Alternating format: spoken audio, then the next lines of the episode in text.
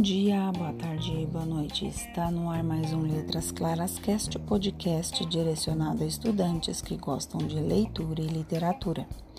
No programa de hoje, farei a leitura de dois sonetos de Luiz de Camões e logo em seguida vou fazer uma pequena análise da, dos dois trechos.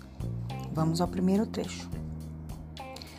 Tanto de meu estado me acho incerto que em vivo ardor tremendo estou de frio, sem causa, juntamente choro e rio. O mundo todo abarco e nada aperto. É tudo quanto sinto um desconcerto. Da alma um fogo me sai, da vista um rio. Agora espero, agora desconfio. Agora desvario, agora acerto Estando em terra, chego ao céu voando. Numa hora acho mil anos, e é de jeito que em mil anos não posso achar uma hora. Se me pergunta alguém por que assim ando, respondo que não sei, porém suspeito, que só porque vos vi, minha senhora. Segundo trecho. Sete anos de pastor Jacob servia. Labão, pai de Raquel, serana bela, mas não servia ao pai, servia a ela.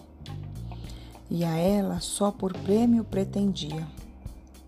Os dias, na esperança de um só dia, passava, contentando-se com vê-la.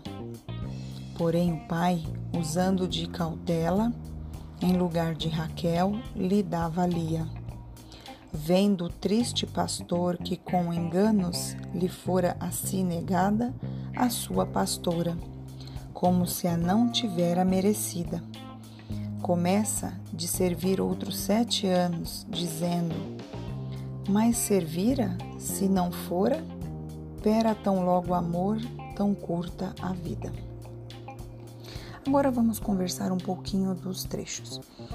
No primeiro trecho, é um soneto, claro, né? E ele apresenta dois caminhos trilhados por Camões em sua poesia lírica. O primeiro, ele nos coloca diante de, das sensações provocadas pelo intenso sentimento amoroso. as três primeiras estrofes, construídas a partir de antíteses, têm um caráter descritivo. Apenas no último terceto tomamos ciência do que a gente que motiva esse estado contraditório, o amor pela senhora. Notamos que a força da herança medieval e do amor cortês em Camões, nós poderíamos dizer que esse soneto é uma reelaboração das cantigas de amor em pleno século XVI. Já o segundo soneto, ele dialoga com uma passagem bíblica que, que narra a história de Jacó e de seu amor por Raquel, filha do esperto Labão e irmã mais nova de Lia. E para se casar com Raquel, Jacó trabalhou por sete anos para Labão. Quando acabou o prazo, Labão lhe deu a Lia, que pela tradição deveria se casar a filha mais velha primeiro. Jacó, por ter Raquel, trabalhou mais sete anos para Labão, para tê-la, né? Aí nós estamos diante de quê? De um soneto tipicamente renascentista. Observa-se aí a idealização do amor de Jacó por Raquel, um amor tão superior que transcende a vida terrena. A belíssima antítese do último verso realça a oposição entre o longo amor e a curta vida. E aí nos dá a verdadeira dimensão do amor platônico. Eu espero que tenham gostado. Até o próximo programa.